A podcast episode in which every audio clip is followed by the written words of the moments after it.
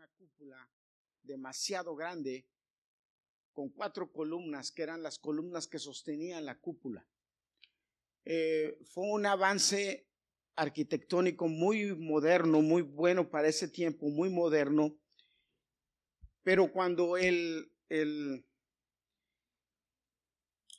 el arquitecto entregó la obra, sus eh, colegas o sus eh, los, los, los, que vieron la obra, los que eh, vieron para, para considerar esa obra, el único pero que encontraron fue que les daba miedo que la columna, que, la, que el techo se fuera a caer, ah, perdón, a caer, porque decían que las, que las cuatro columnas no eran suficientes para sostener el peso del techo. Eh, el arquitecto era un matemático preciso, muy bueno, y él les dijo, no se van a caer, el techo no se va a caer. Esas columnas están puestas y están de una manera y tienen una, una contextura y un grosor de tal forma que no van a permitir que el techo se caiga. Esto está bien hecho. Y, pero fue tanta la insistencia de ellos que este arquitecto fue puso otras cuatro columnas. El detalle es que estas otras cuatro columnas las puso a la vista de una forma que no eh, molestaran y que fueran eh, agradables a la vista. Usted sabe, no se puede poner una columna en el medio porque eh, se ve fea. Entonces tiene, las colocó en algunos lugares estratégicos del lugar. Y cuando la gente llegó, los críticos de él llegaron y vieron ya ocho columnas, pues entonces ya se quedaron tranquilos y dijeron, oh, sí, magnífico. Y le pusieron un, un este, excelente calificación y todo. Y a lo cual el, el arquitecto lo único que hizo fue reírse de ellos y decirles, estos hombres, perdón la palabra, estos hombres son unos tontos, porque no se dieron cuenta, ninguno de los de los cuatro, de las personas, estos críticos míos se dieron cuenta que esas columnas no llegan al techo. O sea que si las columnas no llegan al techo, no sirven de nada. Son adornos. Qué interesante, hermanos, es que a veces en las iglesias se construyen columnas así. Pero qué interesante es que nuestra vida como cristianos, a veces nosotros creemos que tenemos columnas que sostienen nuestra vida cristiana pero que realmente esas columnas que creemos no llegan al techo. O sea que no sirven de nada. ¿Qué te quiero decir? Que en la vida cristiana debemos tener columnas que sostengan lo que creemos, que sostengan realmente lo que nosotros creemos. Que si alguien viene y nos pregunta o quiere ver nuestra forma de vida, que esas columnas demuestren que nuestro techo no se va a caer, que lo que creemos no se va a derrumbar que aunque vengan pruebas, aunque vengan luchas, aunque vengan tempestades, lo que nosotros declaramos o creemos no se va a caer. Y hay algunas columnas del cristiano que deben estar firmes. Y yo, para empezar el año, quise o quiero hablarles de algunas de esas cosas. Y voy a empezar hablándoles, ya les he hablado en, en algunos pasados sábados, de la fe. Vamos a hablar de la fe, pero no de la fe común, vamos a hablar de la fe espiritual. Porque hay una fe que es la fe común, la fe con la que todo mundo nace.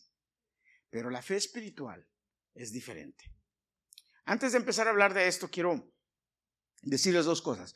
Trajimos la, rosca de Reyes, la rosca ya está abajo, vamos a, al final no se vaya. Eh, se me olvidó poner el café, ahorita ponemos cafecito. Entonces vamos a tomar café con rosca, así es que no se vaya porque ya sabe que al, que al que le toca el muñeco se amoló. Tiene que traer comida para el, para el día del amor y la amistad. Así es que ya sabe. Y si le tocó muñeco, no se lo trague, que se va a empachar. No sea codo, sea dadivoso. Gloria a Dios. Y lo segundo es, acuérdenme, ahorita al final vamos a orar por Andrew, y si hay algún otro enfermo, pues vamos a orar por, por él también. Amén. Amén. Ok. Dice Habacuc,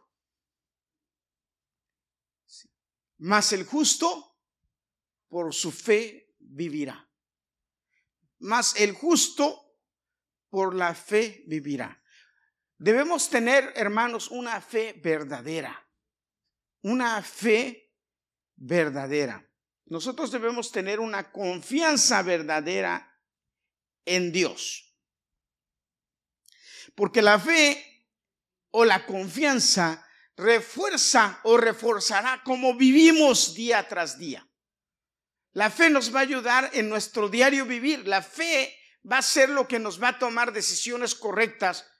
Y si no tenemos fe, pues entonces vamos a tener un problema. Estaba escuchando esta semana un sermón de un pastor, este, eh, muy famoso, este argentino. Es el único que no me gusta de él, que es argentino. Em, eh, Dante Gebel, a lo mejor ustedes lo han oído.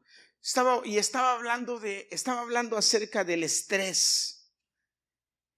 Dice, él decía que no es posible que nosotros como cristianos tengamos estrés, que nosotros los cristianos no debemos tener estrés. Y a mí me estaba dando risa cuando él estaba diciendo esto porque la primera razón de muerte de los pastores es esa, estrés. Los pastores se mueren de estrés, se mueren del corazón.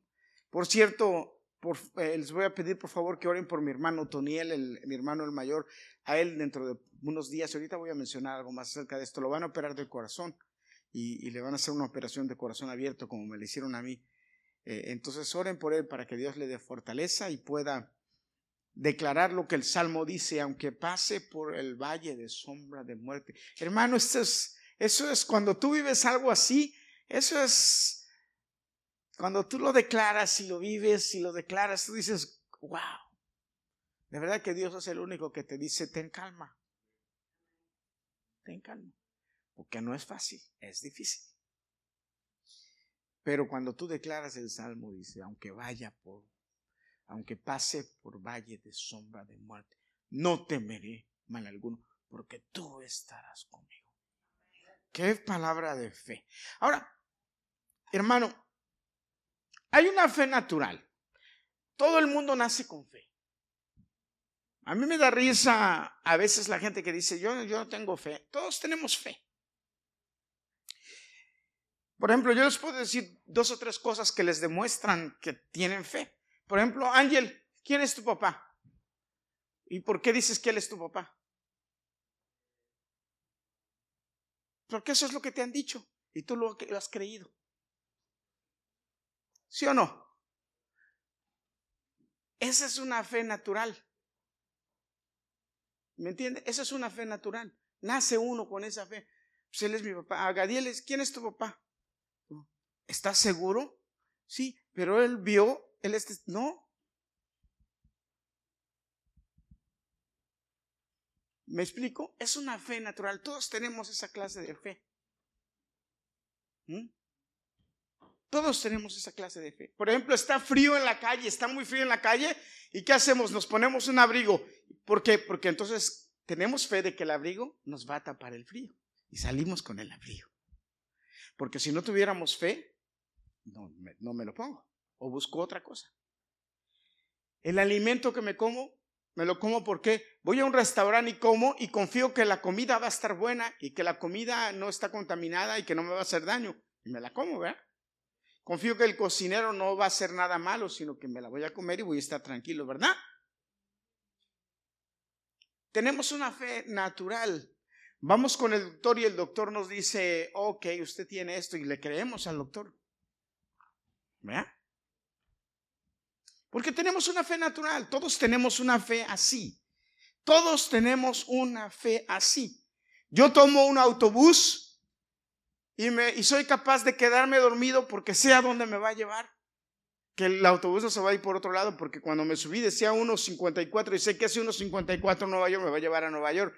Tengo una fe intacta en eso, que creo que eso va y lo hace. ¿Me explico, hermanos? Ok, pero hay una fe espiritual que esa no nace con nosotros. Esa se adquiere cuando tú y yo nacemos espiritualmente. Cuando nacemos en el Espíritu, cuando aceptamos a Jesucristo como nuestro Salvador, entonces esta fe nace en nosotros. Por eso esta expresión de Habacuc fue una expresión y una bandera que los apóstoles, especialmente Pablo después, usó como declaración de fe en los cristianos. El justo por la fe vivirá.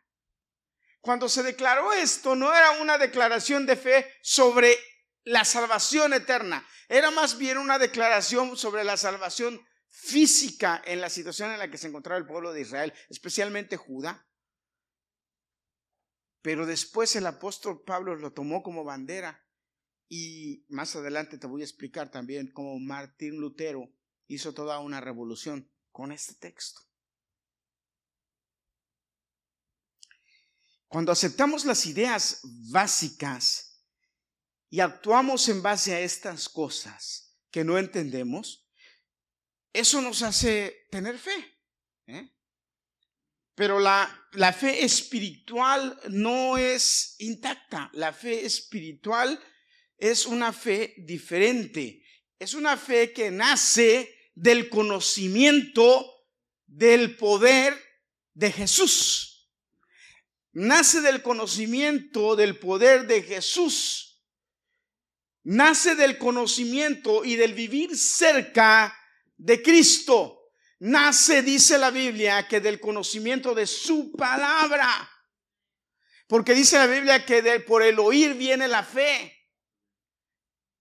Por leer la palabra, por oír la palabra.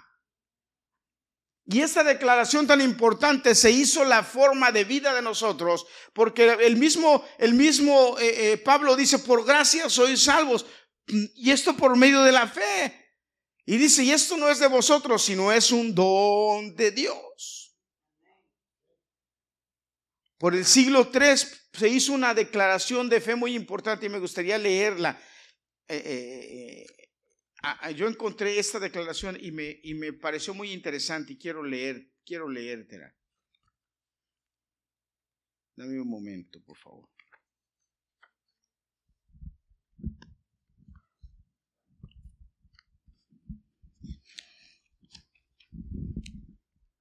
Por la fe, un cristiano cree que todo lo que ha sido dado a conocer en la palabra es verdad, porque en ella Dios habla autoritariamente. También, también, percibe en la palabra un grado de excelencia superior a todos los demás escritos, en verdad a todas las cosas que el mundo contiene. La palabra revela la gloria de Dios como aparece en sus diferentes atributos la excelencia de Cristo en su naturaleza y los oficios que realiza y el poder y la perfección del Espíritu Santo en todas las obras que emprende. De esta manera, el cristiano es capacitado para entregarse implícitamente a la verdad que es creída y otorgada según los diferentes requisitos que hay en las escrituras. Obedecemos a los mandamientos que escuchamos porque creemos que son verdad. Con respecto a las promesas divinas acerca de esta vida y de la vida, de la vida venidera, las abrazamos. Por los, por los actos principales de la fe salvadora se relaciona en primer lugar con Cristo cuando el creyente acepta, recibe y descansa sobre Él para su justificación y la santificación de su vida. Esta es una declaración de fe.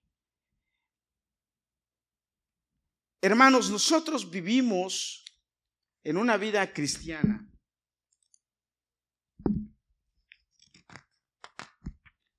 Perdón. En donde nuestra columna, en una de nuestras columnas principales debe ser la fe. En nuestra vida diaria, nosotros debemos siempre tener fe, porque la fe es la única que nos va a llevar con certeza al cielo. Somos salvos por fe. Y esta verdad, hermano, la vemos a través de las escrituras en diferentes declaraciones que los profetas, los patriarcas y los hombres de fe hicieron. Moisés, David, Jeremías, Pablo, Juan, todos hablaron de quién era Dios por fe. Todos declararon que Dios era su Salvador. Todos declararon que Dios era su Señor. Todos declararon que Dios era el Señor de los cielos. Todos declararon que Dios era el que los libertaba. Todos declararon que su confianza estaba en ellos. Todos declararon que su razón estaba en ellos. Todos declararon que Él era el que los levantaba, el que los sostenía, el que los llevaba. Que aún en los momentos difíciles y en los momentos de pruebas, Él era el que los tenía de la mano. David, cuando estaba perseguido por, por Saúl, en esas persecuciones él decía, Dios es el que me sostiene. Y nunca perdió la fe de la promesa que Dios le hizo que lo iba a ser rey. Y los profetas hablan de la, de la fe de una manera tan especial que nos invade a nosotros esa fe y nos hace seguir creyendo o seguir esperanzados en que Dios tiene la vida de nosotros en control. ¿Por qué les estoy hablando hoy de esto? Porque viene un año 2023 en donde realmente no sabemos lo que va a pasar. Pero nosotros debemos aprender a confiar que Dios tiene nuestra vida en control. Pasó algo muy importante con un hombre que escribió, con Abacut, que el profeta Abacut que escribió esto, el justo por la fe vivirá. Habacuc fue un profeta que su ministerio estuvo a finales del siglo 7 antes de Cristo. Él fue un profeta en Judá y eh, fue contemporáneo de otros dos eh, eh, profetas, de Amós y de Miqueas. Y la situación en la que vivía era una situación muy especial en Judá. y me llama la atención porque es una situación muy parecida a lo que estamos viviendo hoy en día. Y también muy parecida a lo que muchos de nosotros como cristianos vivimos. Fíjate.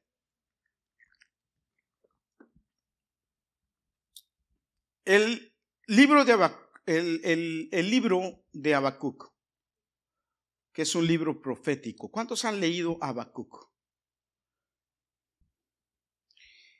El libro de Habacuc empieza con una declaración del profeta, como un tipo de queja, como un tipo de reclamo.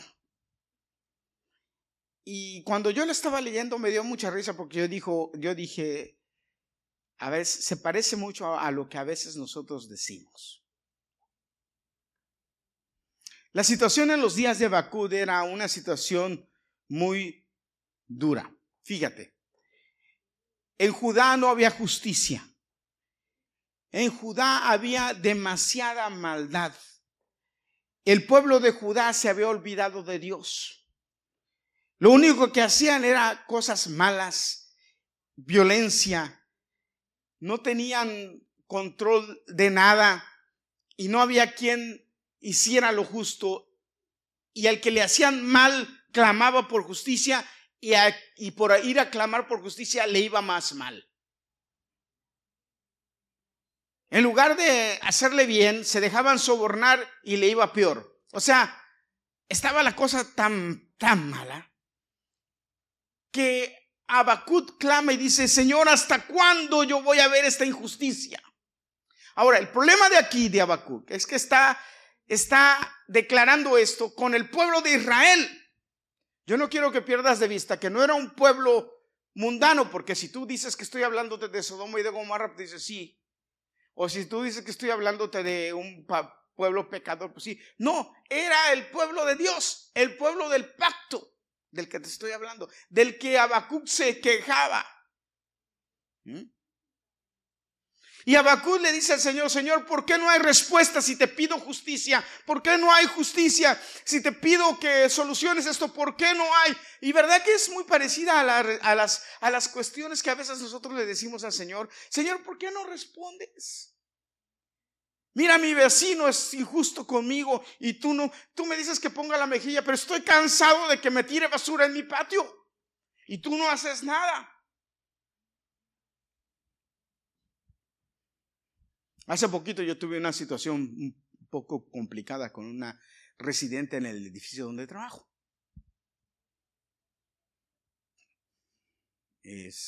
alguien me llamó para darme una queja de que estaban haciendo ruido en su apartamento como a la una de la mañana.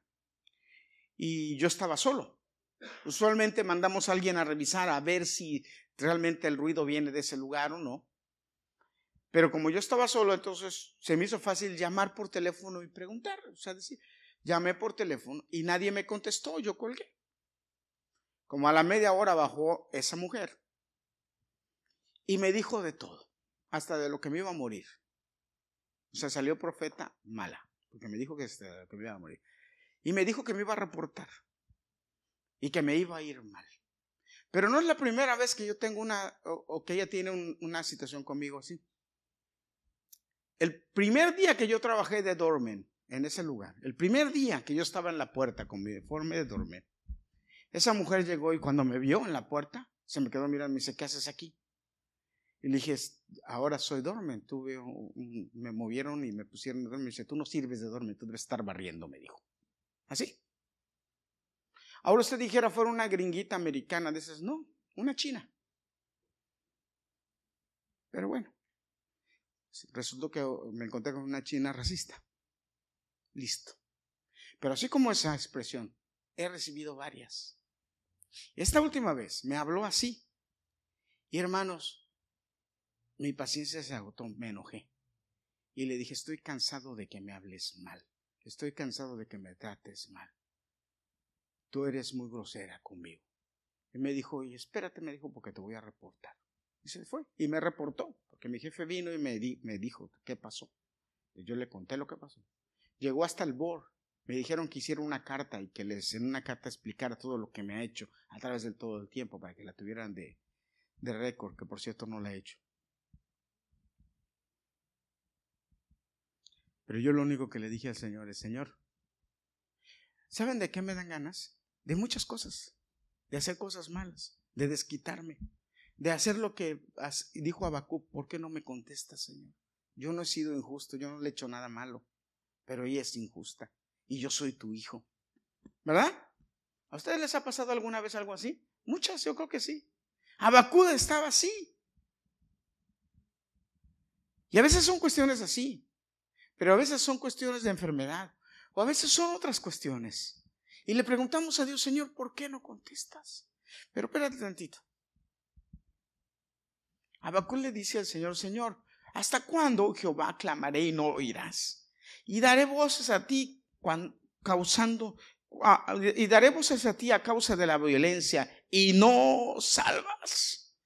¿Por qué me haces ver iniquidad y haces que vea molestia, destrucción, violencia está de mí, pleito, contienda se levanta, por lo cual la ley se debilita y el juicio no sale según la verdad. Por, por cuanto el impío asedia al justo, por eso sale torcida la justicia. Se estaba la situación mala.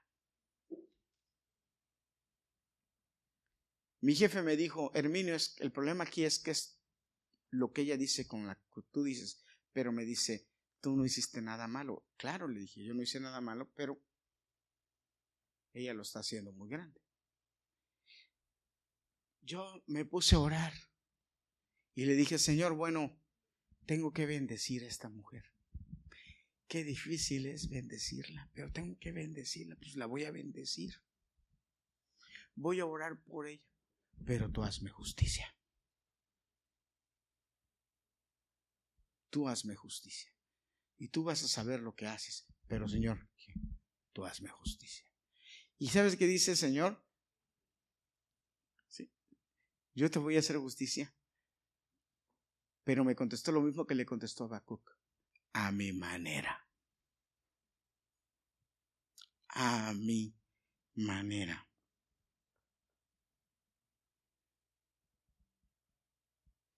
Habacuc quería que Dios hiciera algo a la manera de Habacuc. Probablemente Habacuc quería que el pueblo se arrepintiera, que viniera un avivamiento en Judá y que llegara un avivamiento y que el Espíritu de Dios bajara y que, y que el pueblo se arrepintiera y que en silicio fueran y ofrecieran sacrificio y entonces ya que toda la situación se arreglara y Dios le dice a Habacuc, eso no va a pasar. Habacuc, eso no va a pasar. Y en el pasaje siguiente, ahí adelantito, el Señor le dice a Habacuc, yo voy a mandar un pueblo que los va a destruir, que los va a golpear, que va a barrer con ellos y ellos van a aprender a tener temor de mí. Y, y se quedó así, órale Señor. Sí, y le dijo, y no nada más le dijo eso, sino le dice, y voy a mandar a los caldeos. Y Habacuc se queda así, dice, Señor, pero ¿cómo a los caldeos? Si los caldeos son peor que los, que los judíos, que los de Judá. Habacuc no podía entender cómo Dios podía mandar un juicio sobre Judá con un pueblo que era peor que Judá.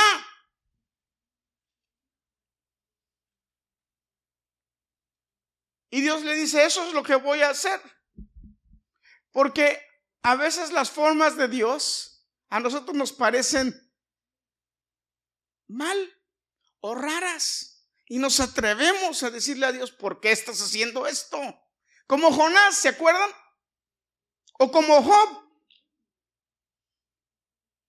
Pero ahí es donde entra, hermano, hermana, la fe espiritual. Ahí es donde entra la fe, el creer que lo que Dios está haciendo, ¿sí?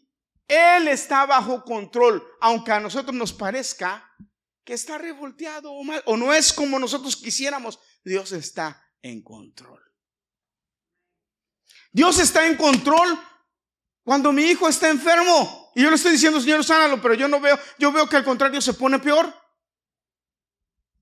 Pero en mi fe espiritual es confiar que Dios está haciendo algo en él. Y que al final lo mejor va a pasar. Cuando estaba preparando este sermón me estaba recordando de una persona que me, que me comentó que se está divorciando y nosotros no queremos que eso suceda en una pareja. Pero yo me quedé pensando y le dije, Señor, ¿eso será lo mejor? Y, y a veces, hermanos, nos cuesta trabajo entender que para que nosotros estemos en una situación mejor, Dios tiene que pasarnos por un proceso muy duro, muy difícil, a veces doloroso o muchas veces doloroso. Y la fe espiritual Ahí es donde debe trabajar. En ese momento estar en paz, tranquilo, sabiendo que Dios está en control. Que vamos a llegar a puerto y vamos a encontrar en ese puerto paz, aunque al navegar esté la tormenta. Le dijo al Señor, voy a mandar a los caldeos, un pueblo militar agresivo. Los caldeos era un pueblo que se había montado, formado en las montañas de Kurdistán, en Armenia, al norte de Irak. Y después, más adelantito, se establecieron al sur de Babilonia, al norte del Golfo Pérsico.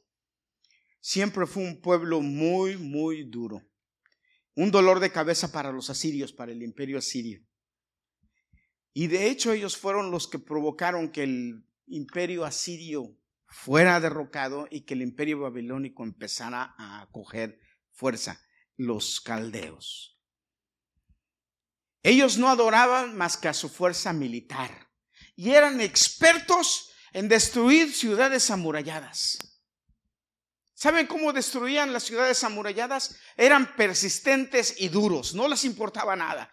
Y entonces ellos llegaban a las ciudades amuralladas y veían la ciudad amurallada y decían, ok, esa muralla es lo que nos impide llegar a la ciudad, de acuerdo. Y entonces empezaban a, agarrar, a destruir, a tirar y a poner escombros en la muralla empezaban a poner escombros en la muralla. Iban y agarraban cosas y las ponían en la muralla y peleaban. Y si alguien se moría, lo ponían ahí. Y, lo, que, lo, que, los residuos de la guerra, de la batalla del día anterior, la ponían cerca de la muralla. Entonces, ¿qué iban haciendo en la muralla? Iban poniendo cosas, cosas, cosas.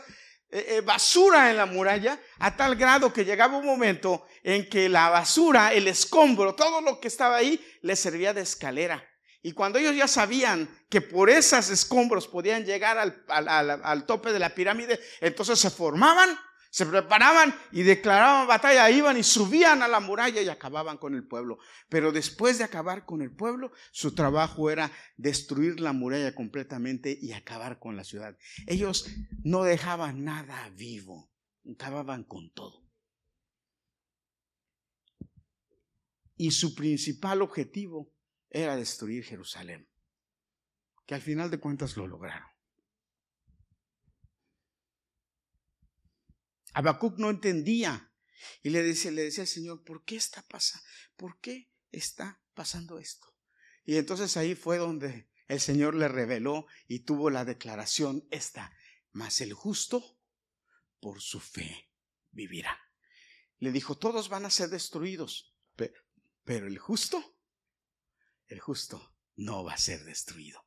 El justo va a vivir por su fe. ¿Cuántos dicen amén? ¿Cuántos justos hay aquí? Ahora, hermano, déjame decirte, ¿eh?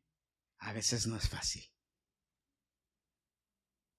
Tener una fe espiritual cuesta trabajo. Habacuc entendió entonces que esos eran los planes de Dios. Que Dios era el Dios del pasado, del presente y del futuro.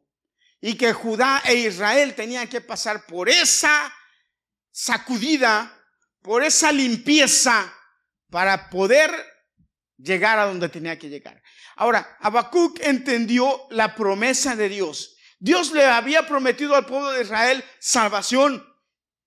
Dios le había prometido al pueblo de Israel que siempre iba a haber un reinado y un remanente, un reino eterno. Dios le había prometido al pueblo de Israel que su reino nunca iba a terminar.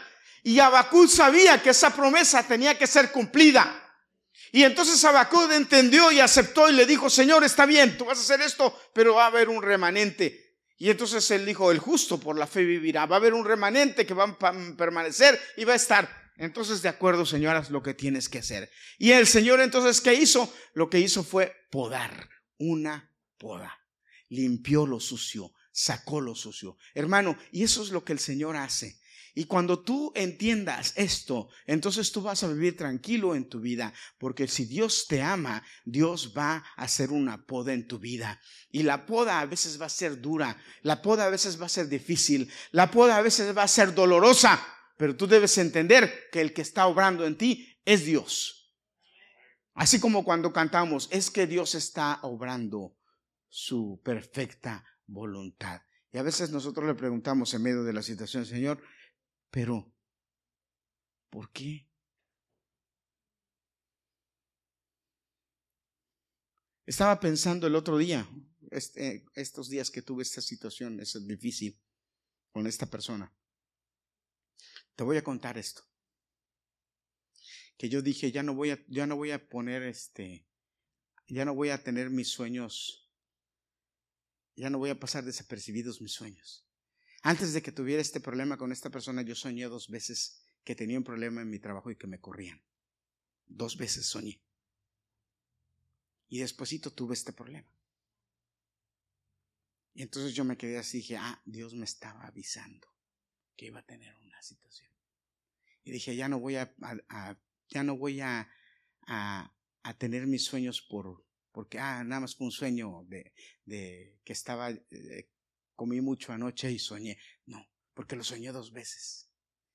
Y dije, ya estoy llegando a la época en donde la Biblia dice que los viejos soñarán sueños. Dice la Biblia. Dije, ya estoy llegando a esa época en donde Dios me va a empezar a hablar por sueños. Sí, yo ya estoy viejo.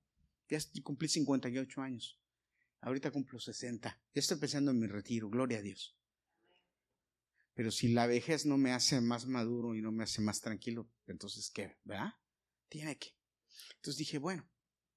Pero entonces, en medio de esta situación, yo dije, bueno, Señor, ¿qué es lo que tengo que hacer? ¿Qué es lo que me estás tratando de enseñar? ¿Qué es lo que quieres cambiar en mí? Y créanme, hermanos, aprendí. Y cuando Dios permite que tú llegues a situaciones y hace que los impíos, caldeos, lleguen a tu vida a querer destruir, a querer remover, a querer acabar, es porque Dios te quiere enseñar algo, es porque Dios quiere limpiar tu casa, es porque Dios quiere limpiar tu vida, es porque Dios te quiere hacer mejor. Y tu pregunta no debe ser, Señor, ¿por qué estás haciendo esto? ¿Cuándo me vas a hacer justicia? ¿Cuándo te vas a mover? Yo confío en ti. Tu pregunta debe ser, Señor, ¿qué quieres enseñarme?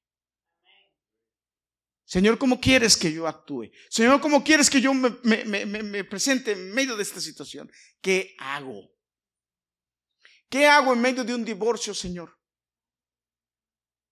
Oh, mi hijo, perdóname, mi hijo, yo te amo tanto, te amo tanto, que tu pareja te está llevando a la perdición.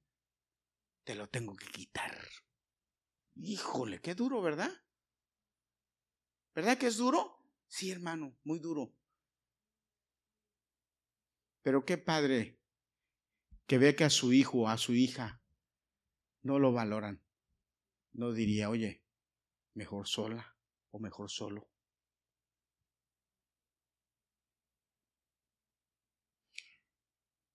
La enfermedad. A mi hermano Toniel le dijeron que lo van a operar. Y mi hermano Toniel me habló por teléfono y me dijo, Herminio, me, me, acabo de ir del doctor porque me sentí un poquito mal. Me pasó algo y me explicó lo que le había pasado.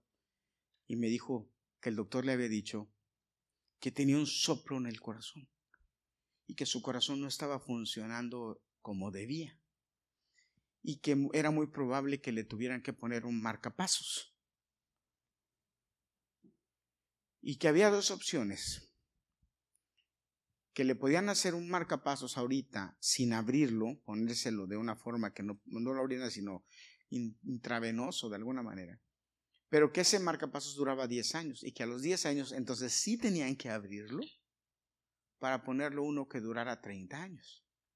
O que ahorita lo abrían y le ponían uno que durara 30 años. Yo le dije, no hombre, si te van a abrir, si te van a poner algo, que te pongan uno de 30 años ahora. Porque, ¿por qué? Porque ahora que tienes 66 años, te vas a esperar 10 a tener 76 para que te abran, que te la hagan ahorita. Pero hermano, fíjate qué interesante es que Dios nos enseña que tenemos que pasar un momento duro unos días duros, unos días difíciles, para que nuestra vida esté mejor. Para darnos mejor vida. Para darnos más estabilidad.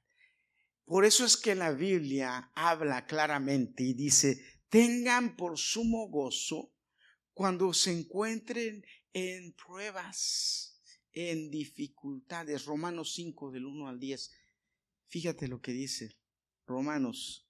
Abre, abre tu Biblia en Romanos. Justificados pues por la fe, tenemos paz para con Dios por medio de nuestro Señor Jesucristo. Porque quien también, por, por, por quien también tenemos entrada por la fe a esta gracia, en la cual estamos firmes y nos gloriamos en la esperanza de la gloria de Dios. Y no solo esto, sino que también nos gloriamos en las tribulaciones.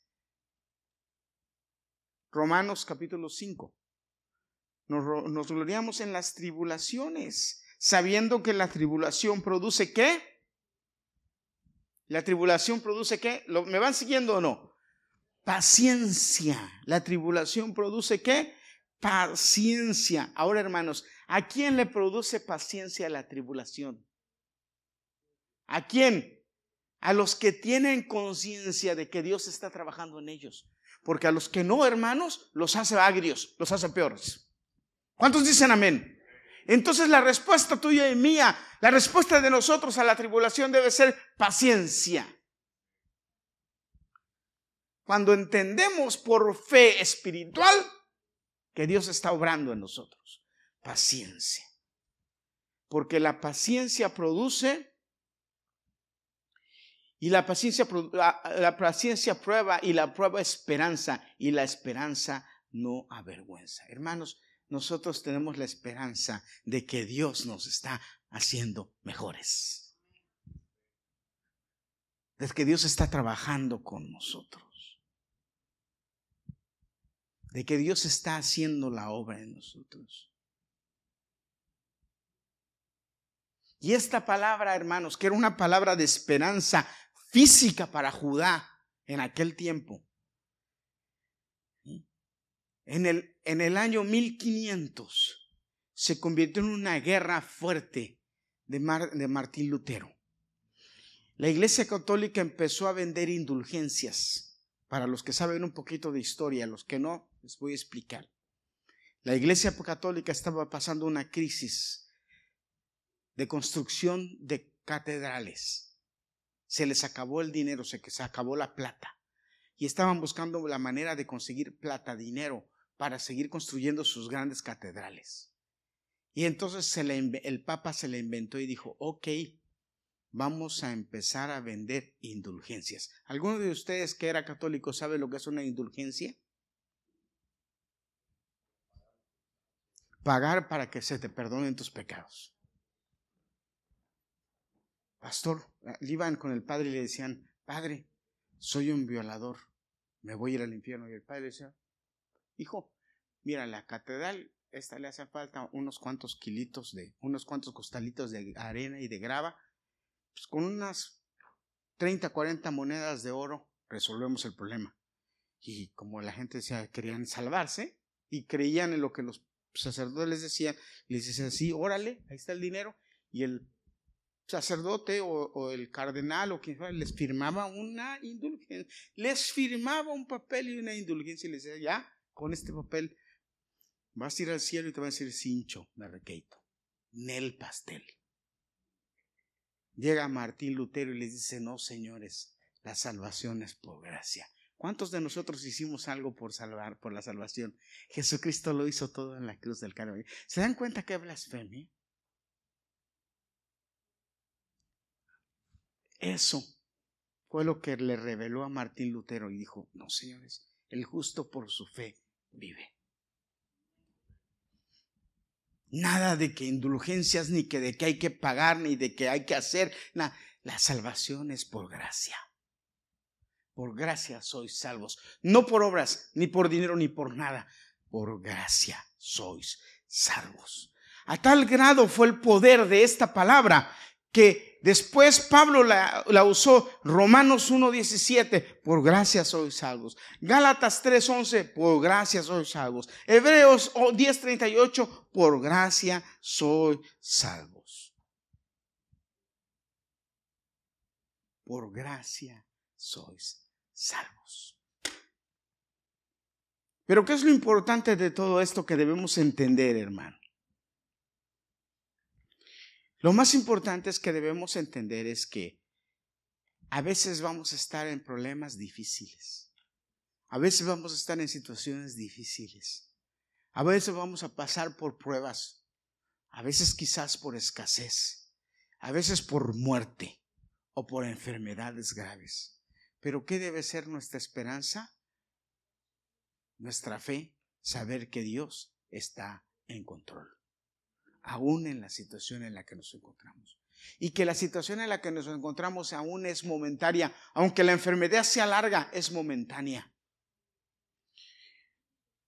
Usted me puede decir, pastor, sí, pero tanto tiempo voy a estar enfermo. Hay gente que ha estado enfermo muchos años.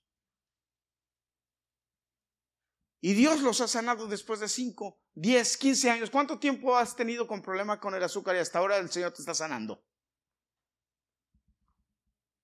Mi mamá tuvo presión alta toda la vida, tomando medicina toda la vida. Le voy a contar un testimonio, escuche. Mi mamá tomaba una medicina que se llama diazepam. Yo no sé si alguno de ustedes conoce qué es la diazepam, pero la diazepam es adictiva. Porque a mi mamá le daban ataques epilépticos y ella le recetaron diazepam y ella tomaba diazepam. Yo me acuerdo que un día yo tenía un terrible dolor de muela que no me dejaba dormir, eran como las 2 de la mañana, y yo me levanté desesperado, yo quería quitarme la muela yo solo que por cierto no la tengo, me la quitaron. Y me dijo mi, mi, mamá, hijo, pero ¿qué te pasa, mamá? Tengo un dolor de muela, pero un dolor de muela le dije que me tiene loco, porque el dolor de muela tiene esa característica de que te vuelve loco. Y mi mamá me dijo, ven. Y me acuerdo que partió la diazepam en dos. Y la diazepam es una pastillita así chiquita. Bueno, la de ella, la que ella tomaba era una pastillita así chiquita, blanca. Ahorita que yo tomo la, la Baby Aspirin, me acuerdo porque era así, pero blanca. Chiquita. Y me la cortó, y la cortó a la mitad. Y me dio la mitad. Y me dijo, tómate esto y con esto te vas a dormir. Que si me dormí. Me dormí. Pero dormí perdido, pero perdido. Y cuando yo desperté al otro día, como a las, creo que era como a la una de la tarde que desperté, Fui y le dije, mamá, mamá, pero eso te tomas tú. Me dice, sí. Y le digo, ¿y tú andas como si nada? Me dice, no, mi hijo, no ando como si nada. Ando bien, volada, me dice. Y yo me quedé así, me imagino. Que se tomaba una diaria. Imagínense. Pero llegó un día en que Dios le habló a mi mamá y le dijo, deja de usar droga. Y mi mamá agarró las botellas de pan porque tenía muchas. Me acuerdo. Y fue al inodoro, al, al toilet. Abrió y las vació ahí todas. Y nosotros nos asustamos porque es adictiva. Y dijo, no vuelvo a tomar. El Señor me regañó, me dijo que tirara todo. Que si no confiaba en Él. Y dejó, tiró la de pan y nunca volvió a tomarse otra. ¿Y ustedes creen que le hizo efecto? ¿O que le hizo problema? ¿O que le hizo algo? Nunca. ¿Por qué? Porque cuando Dios te quiere limpiar, Dios se encarga de ti. ¿Ustedes creen que sufrió esa recaída de los drogadictos? No, porque Dios tiene poder. Y el Dios en que mi mamá me enseñó a creer es un Dios poderoso. Y usted me va a decir, pastor, pero su mamá se sanó. Se murió un día de alta presión. Eso fue lo que mató a mi mamá, la alta presión. Era el día que Dios había determinado que muriera. Pero eso fue lo que le pasó. Se le subió la presión y se murió. Y usted me dice, pastor, pero la sanó. Yo estoy seguro que lo que mi mamá tenía que haber hecho lo hizo y está con el Señor. Y los milagros que Dios hizo a través de ella en vida, yo los puedo declarar. Pero qué hermano, lo que tenemos que entender aquí es que en medio de las situaciones difíciles, Dios está en control. Debemos aprender de, la naturaleza. Hay dos, ya para terminar, déjame decirte, dos animales que me llaman mucho la atención, me sorprenden, me llenan. Cuando yo analizo la situación de estos animales, digo, esa es la fe que debemos tener. Uno de ellos son las cabras monteses. ¿Ustedes han visto las cabras monteses? Las cabras monteses son canijas, se suben a las montañas. Y las cabras en Alaska, el otro día estaba viendo un, documental, las cabras monteses se suben a las rocas y se suben por los precipicios porque confían, ¿saben hermanos? Confían, están así. Ahorita me estaba diciendo, estábamos practicando y yo estaba parado aquí y Lorenzo me decía, pastor, no se vaya a caer. Yo estaba de espalda. Pero yo ya tengo calculado esto y si me cae, bueno, total. Pero pero las cabras, hermanos, monteses, se suben a los despeñaderos, se suben a los, a los lugares y se, se paran en la orilla y, lo que está abajo es el barranco. Y saben, ustedes han visto una cabra montés agachada viendo abajo, con la cabeza hacia arriba. Así, erguidos. Miren, así, viendo las alturas. Porque están seguros de las pezuñas que Dios les dio, que esas pezuñas no se resbalan. Esas pezuñas que Dios les dio no los van a hacer tropezar, no se van a caer. Son expertas, no se caen. Y andan así, no andan agachaditas bien, no. Sí. Véalas, búsquelas y véalas. Y viene vientos, porque ahí en, donde están vienen vientos y vienen torrentes, esas están bien agarradas. Esa, esa debe ser nuestra fe cuando confiamos en Dios. Que pase lo que pase, no nos agachamos, nos mantenemos firmes, porque Dios es el que nos sostiene.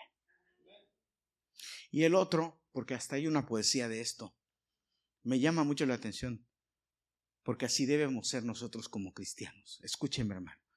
Como las aves. ¿Usted ve las aves? Van volando las aves. Y de repente van volando y van y se paran en una rama y se paran en una rama, cualquier rama, se paran en la rama. Y cuando se paran en la rama, la rama cruje como si se fuera a romper. ¿Y qué hace eh, el ave? No se mueve, se queda tranquilita. La rama cruje como si se fuera a romper y el ave tranquila. ¿Por qué el ave se queda tranquila? ¿Por qué? ¿Sabe por qué? Porque si se rompe la rama, el ave vuela. Sí se ríe, pero eso es lo que debemos hacer nosotros. Si de repente estamos en algo y se cae, nos toca volar a otra cosa mejor. o a otro lugar más alto. Si te corrieron del trabajo, es porque Dios te va a dar uno mejor. Si tuviste una enfermedad, bueno, Dios te va a fortalecer para algo peor que viene. Si tuviste un problema, Dios te está enseñando algo para lo que viene. Si Dios te sacó de un lugar, es porque no te conviene, te va a llevar a otro lugar mejor. Hermano, tú debes vivir de acuerdo a lo que Dios tiene para ti, no lo que tú ves. Que ese trabajo no, Dios te va a dar otro mejor. Que esa puerta se te cerró, Dios te va a abrir otras mejores. Esa es la fe espiritual. Cuando nosotros estamos cimentados y creyendo que Dios es el que está en control de nuestras vidas. Y Dios quiere lo mejor para ti y para mí. Y Él, hermano, lo va a hacer. Porque ya tiene planes para ti. Él ya forjó los planes para ti. Él ya los hizo. Él no los va a hacer. Ya los hizo. Él ya hizo planes para ti. Él ya tiene planes para ti. Él ya te vio de una forma diferente. Ahora lo que tú tienes que hacer es creer y llegar a donde Él te ve. En tus ojos espirituales y en tu fe espiritual ver cómo Él te ve. Y disfrutar de eso. Y si las cosas vienen mal como Habacuc o no vienen de la forma en que tú pensaste, ahí es donde la fe funciona. Le dice, Señor, ¿qué es lo que tú estás planeando? Yo creo en ti y por donde me lleves allá voy, aunque eh, sea oscuras, por ahí voy. Porque Dios es mi luz y mi salvación. Amén. Amén. Póngase de pie, hermano. Entonces vamos a terminar. Habacuc termina con esto, déjame leerlo porque no lo, no lo leí, pero yo quiero leerlo. Mire con qué termina Habacuc. Habacuc termina con esta frase, con este texto. Aunque la higuera no florezca, ni en las vides haya frutos, aunque falte el producto del olivo, y los labrados no den mantenimiento, y las ovejas sean quitadas de la majada, y no haya vacas en los corrales. Con todo, yo me alegraré en Jehová y me gozaré en el Dios de mi salvación. Jehová el Señor es mi fortaleza, el cual hace mis pies como de siervas, y mis alturas, y en mis alturas me hace andar. ¿Qué quiere decir esto? aunque el mundo como lo conozco se vuelva boca abajo o pies arriba o cabeza abajo o cambie, aunque lo que yo considero que es mi seguridad se acabe, en todo eso yo confiaré en Dios. Hermanos, esa debe ser nuestra fe.